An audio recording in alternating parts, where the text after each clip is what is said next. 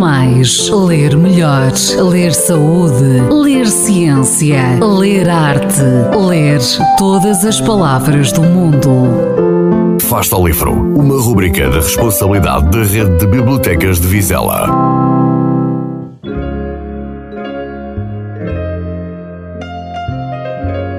O meu nome é Cristina Ferreira e cabe-me apresentar-vos a proposta de um livro intitulado Papisa Joana.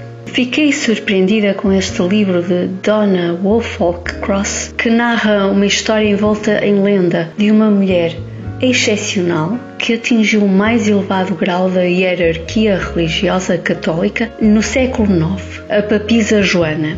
Dotada de uma inteligência esclarecida e de uma imensa força de caráter, Joana era instruída e ávida de conhecimento, mas apercebeu-se que só poderia aprofundar os seus estudos em instituições interditas a mulheres.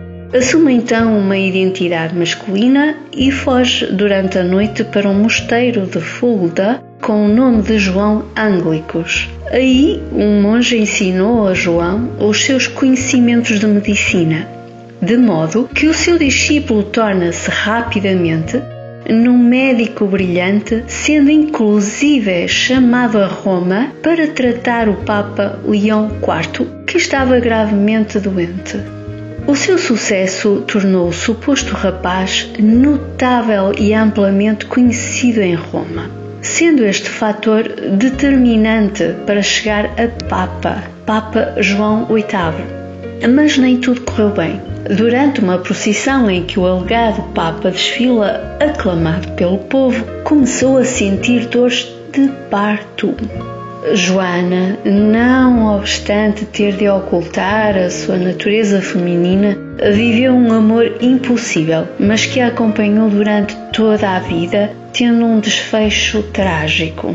Apoiado numa investigação rigorosa, este é um romance magnífico que teve uma pesquisa histórica minuciosa e consegue transportar o leitor para aqueles tempos tão conturbados. Vi nesta história uma espécie de puxão de orelhas para aqueles que nasceram num país e numa época em que o direito à educação já se estabelecera como um dado adquirido e talvez por causa disso veem no acesso fácil à escola, com todos os apoios e oportunidades que ela oferece, um infortúnio difícil de suportar, sem consciência da importância que ela constitui para o seu futuro e para a sua formação como indivíduos e como cidadãos desprezam o privilégio com que nasceram porque não tiveram nem têm que arriscar as suas vidas por ele.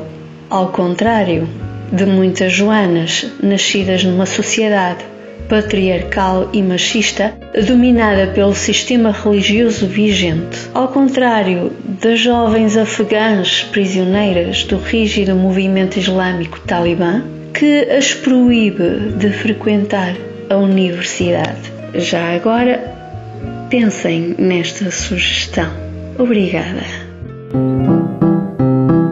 Fasta ao livro. Quem lê nunca está só.